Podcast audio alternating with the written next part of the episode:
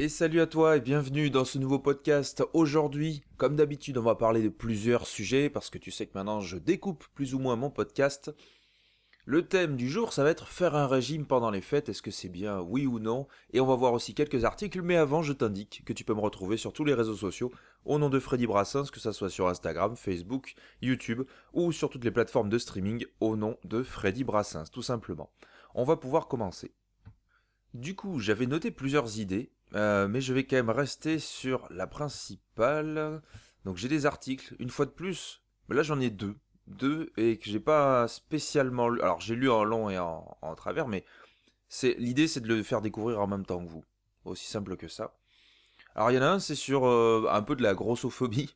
Alors euh, j'aime ce thème parce qu'il est très très varié, et là c'est encore un article, alors qui ne m'étonne absolument pas, mais qui a le je pense que c'est important d'en parler et je pense que ça a pu vous arriver même de juger de cette façon-là ou même de voir ça auprès de auprès des vôtres, je ne sais pas. L'idée, alors, c'est le journal de Saône-et-Loire. Bon, euh, l'idée c'est un homme obèse répond aux rageux qui prétendent que sa femme est trop belle pour lui. Lui est atteint d'obésité. Elle est plus svelte. Un couple aux silhouettes très différentes se fait harceler sur TikTok de commentaires haineux. Ils répondent. Et du coup, en fait, on voit donc euh, sur TikTok, sur la plateforme, quoi, un gars qui est, oui, bah, qui est obèse, hein, qui est assez costaud et ou qui est assez gros du coup, de 27 ans, je crois, c'est ça, et euh, et sa, sa femme qui en a 26 ou compagne en tout cas. Alors après, euh, je dis c'est le journal de Saône-et-Loire, ça n'a rien à voir, hein, c'est des, des, Américains dans tous les cas, même pas britanniques. Et donc on les voit, ben, comme sur tout réseau social, ben, se montrer, aussi simple que ça. Et l'idée, c'est que elle est beaucoup plus mince que lui, et donc ne rentre pas finalement dans les cases, à se dire, ben normalement, logiquement, ce qu'on voit dans la rue ou partout, c'est deux personnes minces ou deux personnes grosses.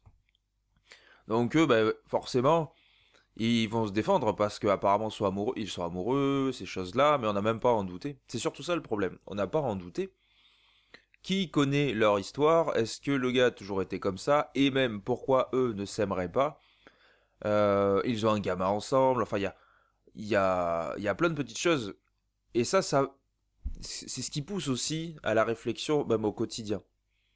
Parfois ça peut choquer, ça peut nous choquer parce qu'on n'a pas été habitué à ça, alors que deux personnes totalement différentes peuvent très bien s'entendre, être ensemble, euh, fonder une famille.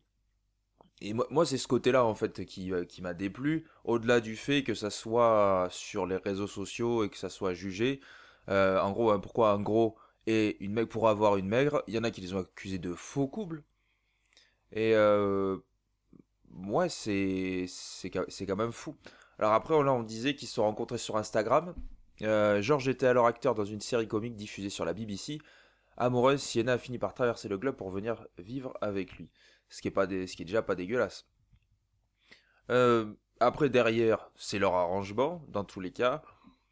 Euh, il y en a un qui dit Qu'est-ce que ça peut leur faire qu'il soit gros et que tu sois magnifique euh, Peu importe que vous ressemblez, vous vous aimez, vous avez l'air de former une famille épanouie, a commenté un fan. Euh, qu'il soit gros et que tu sois magnifique. Mais en gros, tu peux pas être gros et magnifique. C'est euh, bref, le fan est un peu chelou aussi quand même. Et du coup, après, on te parle encore en France. Alors, aux États-Unis, je ne sais absolument pas si c'est la même chose, mais euh, voilà, le harcèlement, le cyberharcèlement, c'est puni par la loi.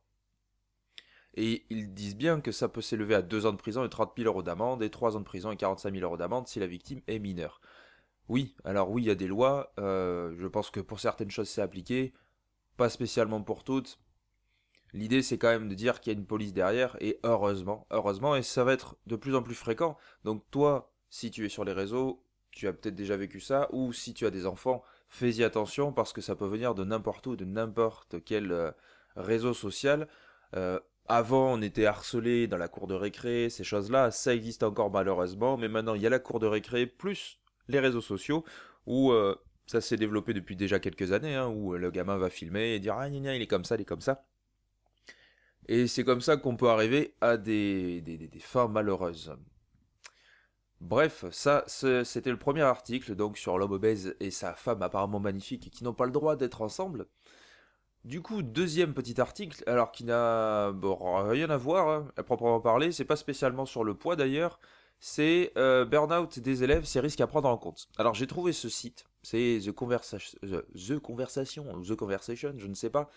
L'expertise universitaire, l'exigence journalistique. Alors si je bug le matin, faut pas m'en vouloir, c'est parce que c'est parce que c'est le matin. Aussi simple que ça, j'enregistre les épisodes maintenant le mardi ou le mercredi matin. Et il est fort possible que je bug à certains moments. Au-delà de ça, euh, ce que je voulais dire, c'était que j'ai trouvé ce site-là avec des articles intéressants. Donc, en fait, les auteurs, c'est des doctorants ou des maîtres de conférences ou des professeurs d'université en psychologie, etc. Au-delà de la véracité scientifique, on va dire, c'est pousser des réflexions. Moi, c'est ce qui m'intéresse. Et l'article, il est du 9 novembre 2021. Donc là, on parle du burn-out des élèves, c'est risques à prendre en compte. Donc c'est vrai qu'on parle sans arrêt du burn-out ou du bore-out aussi, de, donc de la surexcitation, enfin pas surexcitation, du, du pétage de câble ou au contraire de l'ennui pour le bore-out. Mais là, on est sur le burn-out des plus jeunes, dans des élèves. Du coup, je lis le, petit laïus une fois de plus, de nombreuses recherches ont été menées sur le stress en milieu professionnel et ses conséquences sur la santé des travailleurs. Ça c'est bien vrai. On y est confronté, tu sais que j'y ai été confronté aussi si tu m'écoutes depuis un petit moment. Cette notion est aujourd'hui largement intégrée dans le cadre de la prévention des risques psychosociaux au travail. Actuellement, l'idée que dans le cadre scolaire, les élèves puissent également être soumis à ce type de risque commence à s'imposer. Euh, Hélène Romano, psychologue et chercheuse en psychopathologie, a proposé en 2016 de les définir comme toutes sortes de stress en milieu scolaire susceptibles de nuire à l'élève sur le plan physique, psychologique, scolaire et ayant de possibles répercussions sur sa vie familiale et sociale. Euh, on te dit, on te parle aussi du collège, lycée, toutes ces choses-là. Euh, donc du stress, de charges de travail, des charges personnelles aussi. L'incertitude liée à l'orientation, avec ben oui, le stress familial en plus qui se rajoute, des conflits interpersonnels, on parlait du harcèlement tout à l'heure, c'est un bon exemple. une étude de 2015 d'ailleurs, menée en France, a montré que le stress tendait à augmenter régulièrement, 17,1% d'élèves se déclarant très stressés en sixième et jusqu'à 49,6% en terminale. Oui, parce que on se dit ils sont à l'école, ils sont tranquilles avant le milieu, euh, le milieu professionnel, mais on met une pression énorme, que ça soit alors pour les examens, etc. Mais tout ce qui globalise autour de ça, et c'est ce qui pousse, en fait, qu'on le veuille ou non, mais l'école, et on le dit depuis des années, formate à devenir des futurs ouvriers, employés, cadres, etc. Euh, donc certains déterminismes, après on peut aller sur l'héritier de Bourdieu, enfin les héritiers de Bourdieu, tout ça, comme qu'on est déterminé selon sa classe sociale, toutes ces choses-là, vrai ou faux. Mais ça nous pousse en tous les cas euh, dans cette même société qui fait que on doit être dans un cadre prédéfini et choisir son orientation. Et c'est pour ça qu'en ce moment, beaucoup euh, pètent un câble, ou, du moins se reconvertissent, une fois de plus je suis concerné, et choisissent d'autres voies, ou essaient de choisir d'autres voies pour euh, bah, se reconvertir, faire ce qui leur plaise, essayer de trouver de nouveaux moyens. Et d'ailleurs, au-delà de ça, même pour les, se, former soi-même en autodidacte, passer des diplômes, passer des certifications, toutes ces choses-là. Et ce qui me fait penser d'ailleurs, et je reviens juste sur l'article après, c'est que euh, tout ce qui est diplôme, certification, etc., quand ça ne vient pas de l'État, ça peut encore faire peur, alors que c'est reconnu quand même par l'État, on est d'accord. Euh, mais beaucoup se montent au créneau, euh, comme moi pour mon expérience. Alors je ne suis pas nutritionniste et c'est un choix complètement visé, c'est pas parce que je ne peux pas, j'ai les, j'ai les cours, j'ai les capacités, il n'y a aucun problème là-dessus, sauf que je ne veux absolument pas rentrer dans cette case. Je pourrais travailler avec des nutritionnistes ou des, diététiciens, je vais y arriver, et euh, nutritionniste, il me semble que c'est médecin. Donc euh, on va dire, euh, euh, on va dire les, diététiciens, hein, donc le BTS diète, tout simplement. Et il y en a beaucoup qui montent au créneau. Ouais, il y a beaucoup de conseillers nutritionnels, etc. Alors, entendons-nous bien. Je suis conseiller nutrition, coach diététique. L'idée, moi, c'est que j'ai été formé, j'ai mon background aussi, désolé pour l'accent, qui se diffèrent totalement, et ça je mets un point d'honneur là-dessus, à ceux qui t'offrent des, euh, compléments ou des régimes miracles en 21 jours. Voilà. Eux, c'est ils revendent leurs produits, c'est échelle pyramidale, ces choses-là. Moi, je suis pas du tout dans ce délire. C'est un accompagnement physique, psychologique, aussi simple que ça. Et j'en finirai là-dessus pour revenir aux gamins où ils sont poussés vers des études que parfois ils n'ont pas choisies et je me rappelle même moi au lycée où certains décidaient ça, ça, ça, ça, ça, on fait ça, on fait ça. Et toi, finalement, tu dis, ah ouais, moi je vais peut-être faire ça. Enfin, c'est. Il y a, déjà une concurrence, loi, pas, pas forcément loyale dans, dans ces choses-là, dans, dans ce que tu dois choisir, et puis es classé par. Alors, par affinité, on va dire, hein, L, S ou ES. Enfin, à mon époque en tout cas. Et euh, oui, c'est logiquement en fonction de tes affinités, mais on sait très bien que les littéraires, ça va être plus les, euh, les, punks à chiens et j'étais dedans mais euh, j'étais pas punk à chiens mais les punks à chiens et les Heineken et les S ça va être ça avec les calculettes euh, toute la soirée ou qui vont faire la fête. Et les ES c'est les comptables. Bon bref ça c'était les gros clichés mais pour autant j'en suis persuadé ça persiste et en gros t'avais les intellos et t'avais les artistes. Bref ça, nous classe directement dans des petites cases dont on aimerait se différencier plus ou moins enfin moi c'était mon cas euh, j'étais en L, j'aimais bien les maths, j'étais pas doué mais j'aimais beaucoup les maths et du coup bah, ça te catégorise toi-même là-dedans et du coup ça ça ça te définit après derrière un certain épuisement. Donc là ils le disent un épuisement, fatigue émotionnelle et physique, difficulté à se détendre et à récupérer, c'est bien vrai. Cynisme, attitude négative et détachée, perte de sens de travail scolaire, c'est complètement vrai. On le voit souvent et on le voit depuis des années sentiment d'inadéquation en tant qu'élève, dévalorisation de son travail et de ses compétences scolaires, sentiment d'échec. Eh bien, tout à fait, je suis d'accord. Euh, alors, certains élèves peuvent avoir un niveau de burn-out élevé tout en continuant à venir en classe. Les échelles de mesure du burn-out scolaire permettent de situer les élèves sur un continuum sans qu'il y ait de score seuil défini à partir duquel on déclare un élève en burn-out de manière binaire. Oui, donc tu as des seuils en fait, as des, oui, tu as des seuils comme sur un score classique, effectivement. Les gamins peuvent arriver épuisés en cours et venir quand même en cours. Bref, euh, il te parle d'une dégradation de la qualité de vie, ça je suis complètement d'accord. Euh, et eux, ce qu'ils proposent comme solution, des programmes de soutien à développer. Alors oui, effectivement, pourquoi pas. L'éducation nationale, et j'en reparlerai peut-être, je vais peut-être faire un petit laïus là-dessus, de moi ce que je pense sur l'éducation nationale, et comment je le vois. Alors c'est peut-être dans 10-20 ans, hein, mais je pense que l'éducation nationale là est déjà en train de se casser la gueule, et je pense que dans 10-20 ans, peut-être 30, hein, j'en sais rien, ça sera complètement renversé dans le sens où je pense, beaucoup vont faire leur propre formation, je vais y arriver, que ce soit des enseignants, des choses comme ça, et vont en quelque sorte, alors pour le primaire je ne sais pas encore, mais pour certaines classes oui, en quelque sorte vont proposer leur, euh, formation pour que les gamins puissent arriver par exemple à passer euh, un brevet ou des choses comme ça, en fait que tout se fasse à distance. Alors, faut, faut arrêter de penser que parce qu'il y a ce virus là, tout le monde va rester à vie à distance. Non, ça va être surdéveloppé, beaucoup de choses se font. Mais je pense qu'il va y avoir un autre rapport avec l'éducation, l'éducation à distance, la formation seule, l'auto, l'auto-éducation. Euh, pour tout ce qui est maître et maîtresse, comme on dit, enfin les professeurs des écoles, ça va être encore différent. Ça, je sais pas. Après, je suis pas visionnaire. Hein, ça se trouve, ça va pas du tout se passer. Mais moi, je le vois comme ça. En fait, beaucoup de, beaucoup de, de, personnalisation et euh, avec des structures privées de, de, personnes qui vont développer ça. Je le sens bien parce que meilleure santé au final, meilleure santé c'est euh, un petit groupe A qui va aller avec euh, monsieur ou madame X. Euh, aussi simple que ça, moi je le vois comme ça, parce que pour la santé des élèves comme des enseignants, je pense que ça serait mieux. Bref, si tu veux aller voir des articles comme ça qui ont l'air bien passionnants, et je vais m'attarder dessus, c'est sur The Conversation, donc l'expertise universitaire, l'exigence journalistique. Et j'ai trouvé ça assez, assez cool quand même comme petit article. Bref, on va avancer parce que le temps passe et je n'ai fait que deux articles pour l'instant.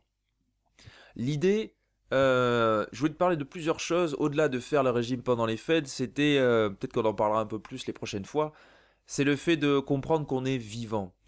Euh, dans le sens où, et ça va dériver forcément avec le, le régime et toutes ces choses-là, avec tout ce qu'on peut te vendre sur Internet, c'est le fait qu'on est vivant, ça veut dire que si tu vas essayer une technique avec Monsieur X, ou une technique avec Monsieur Y, ça ne sera pas la même chose parce que ce ne sont pas les mêmes propositions, certes, mais ce ne sont pas les mêmes personnes et tu n'auras pas les mêmes interactions.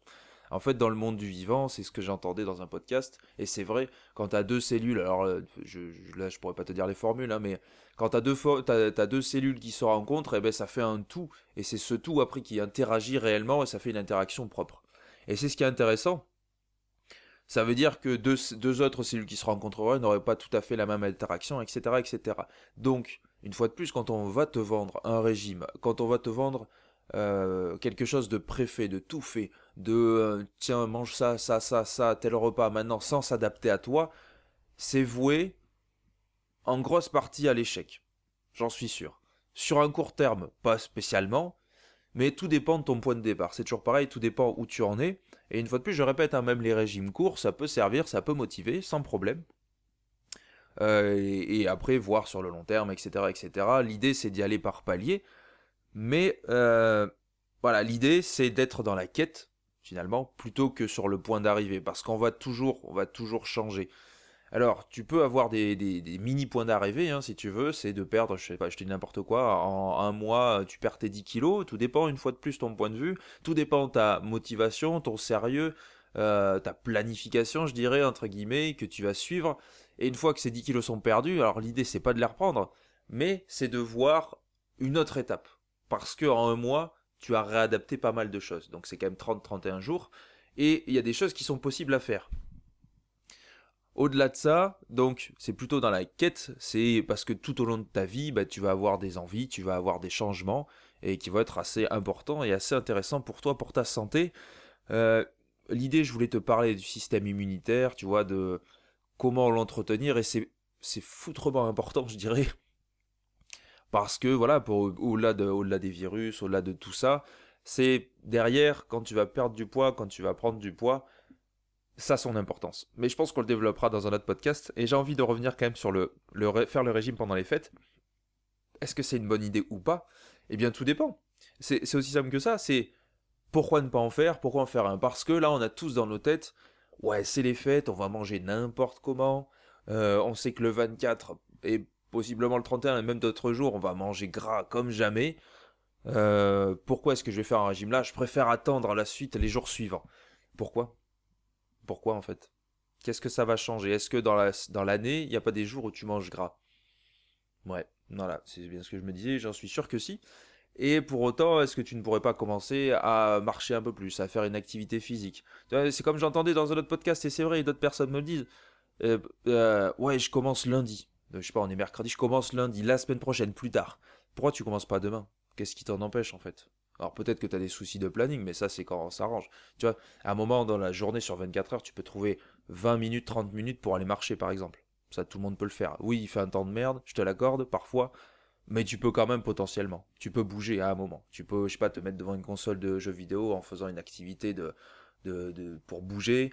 Euh, je sais pas, tu peux marcher sur place, tu peux faire du vélo, du vélo d'intérieur. Enfin, tu as énormément de possibilités pourquoi commencer à plus tard Et ça, en fait, plus on remet à plus tard, et c'est vrai pour tout, plus on remet à loin, si on n'a pas quelque chose de planifié, c'est mort, c'est ultra mort. Donc, moi, ce que je te conseillerais, et c'est, comme ça que ça fonctionne, hein, c'est, humainement parlant, c'est comme ça que ça fonctionne.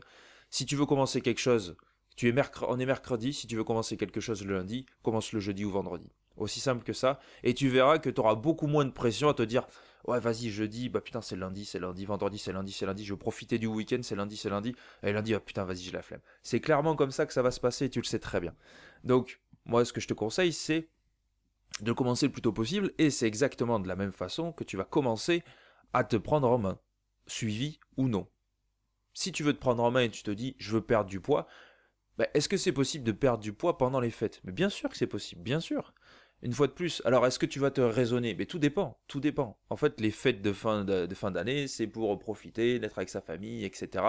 Alors, manger en excès, c'est pas une obligation, on est d'accord. Mais en général, quand on profite, machin, machin, pour la majorité des gens, j'entends, eh ben, ça va être euh, de l'alcool, alors sûrement de, la viande, du chapon, de toutes ces choses-là. Euh, beaucoup, beaucoup, beaucoup de féculents, et c'est pour ça qu'on a le bide explosé. Voilà. Est-ce que après ces journées-là, alors oui, tu vas potentiellement faire énormément de rétention d'eau. Est-ce que tu vas prendre des kilos? Ben, Tout dépend de l'accumulation que tu vas faire des jours. Mais derrière, est-ce que tu peux pas faire attention à ce que tu vas manger? Tout en continuant à manger ben, Manger beaucoup plus léger, avec plus de légumes, plus de choses comme ça. Essayer de rattraper, essayer d'aller un petit peu évacuer, même juste en marchant. Tu sais, la marche digestive, euh, finalement, ça peut être intéressant, mais pas directement après. Ça servira strictement à rien de, prendre ton temps, de voir le lendemain comment tu peux modérer tout ça, et sur 2-3 jours sans te prendre la tête, parce que l'idée c'est pas de remanger des carottes dès le, lendemain. Et finalement, est-ce que tu peux pas rester sur ta, ligne? Parce que là, je regarde, on enregistre, il est le 8, donc tu l'entendras ce podcast peut-être d'ici deux semaines, on sera en plein dedans. Est-ce qu'à un moment, ouais, Ouais, est-ce que tu est-ce que tu peux pas faire attention à réduire certaines choses? Alors après, tu vas avoir un petit pic, je dis n'importe quoi, tu réduis un chouïa les glucides, un, un chouïa, juste vraiment. Ou à revoir la proportion de tes assiettes par rapport à tes légumes, tout simplement, ou tes protéines, tout dépend.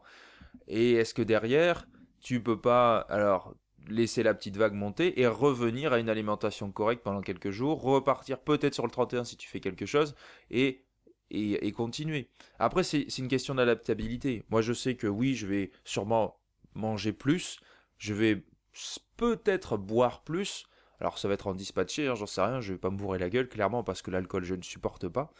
Euh, mais voilà, en fait, c'est prendre conscience que tu peux faire, tu peux avoir un accord avec toi-même. C'est aussi, aussi simple et aussi dingue que ça. Tu te dis, il faut que tu comprennes, ça peut mettre du temps, et c'est ça, c'est un des points, un des points clés en fait de la perte de poids et de, de la santé, c'est te dire, je suis en accord avec moi-même, je sais que à ce moment-là, vas-y, je vais me faire plaisir. Ok. Et tu sais que ton corps, lui, il va pouvoir se réadapter. Et il faut savoir juste comment les jours prochains faire. Et c'est moi, c'est ce que je te propose finalement dans mes accompagnements. Donc je peux pas, peux pas exactement tout te dire dans mes podcasts, mais si tu les écoutes euh, tous, que tu retiens certaines choses, t'as quand même des putains de bonnes bases sur, euh, sur ce que moi je propose réellement. Donc derrière, voilà, est-ce que tu peux faire un régime pendant les fêtes? Oui, la réponse c'est oui. Euh, est-ce que tu dois te priver pendant les fêtes? La réponse est non et ça dépend parce que tout dépend toi comment tu as, l'idée de, des fêtes, comment tu la vois et tout dépend comment tu manges. Mais si c'est un moment en plus où tu profites bien de ta famille, et eh bien surtout ne t'en empêche pas et alors ça, ça va être répété chaque année par, tout le monde. C'est euh, profite, profite, profite, profite. Alors t'as certains qui vont te dire arrêtez de vous gaver. Mais euh, non, enfin clairement, c'est bien un moment, surtout en ces moments de, de merde, de, de, de, barrières, de Covid, de tout ce que tu veux. Euh, je pense que les gens ont, bien compris et, et, comprennent, et c'est pour ça qu'ils prennent du poids. ce, comment dire, se réfugient là-dedans, comme pourrait se réfugier une personne qui est en mal-être. La nourriture, c'est une fois de plus quelque chose qui ne te dit rien, qui ne te juge pas et qui se laisse manger. C'est aussi simple que ça. Tu ne peux, tu peux te plaindre à quelqu'un, mais tu ne vas potentiellement pas le manger. En tout cas, je l'espère, sinon tu es un peu chelou. L'idée, voilà, c'est ces choses-là. Du coup, est-ce que j'avais autre chose à dire? Eh bien non, je pense que je vais même m'arrêter là. Euh, petit, petit, petit rappel, même juste après moi sur mes, euh, ma course à pied. Donc, quand tu écouteras ça, mes 8 semaines seront terminées. Là, je suis dans ma huitième semaine. Euh, très très légère, en fait, puisque première course de 30 minutes, voilà, où les temps restent toujours les mêmes, ou à peu près, donc c'est parfait. Deuxième jour, c'est du repos, et le troisième, c'est où je fais potentiellement ma troisième course. Et du coup, ouais, je m'étais fait de réflexion de ce que je commence. Alors, je me laisse à peu près deux semaines. Hein. Clairement, je vais me laisser deux semaines sans vraiment trop courir longtemps. Je vais faire du renforcement surtout. Et de base, je voulais partir sur un semi-marathon. Après, je me suis dit non, en fait, on va partir sur un 16 km, c'est plus sympa. Et je pense finalement que je vais rester sur du 10 km. Mais en fait, pour euh, pousser mon, score. C'est-à-dire que je vais plutôt me partir sur du 45 minutes en 10 à peu près. Hein, pour du 10 km. Ce qui serait beaucoup plus sympa que le temps que je fais, que je ne connais absolument pas d'ailleurs. Qui je pense doit être aux alentours d'une heure, euh, un peu plus d'ailleurs. Une heure 5, une heure 10, je ne sais pas. Donc voilà, moi ça serait, ça serait un entraînement une fois de plus de trois fois par semaine pour virer par ça et potentiellement bien m'organiser pour faire au moins euh, du renforcement un peu plus, enfin un peu mieux quoi. Ça serait assez sympathique, mais je, verrai, je verrai.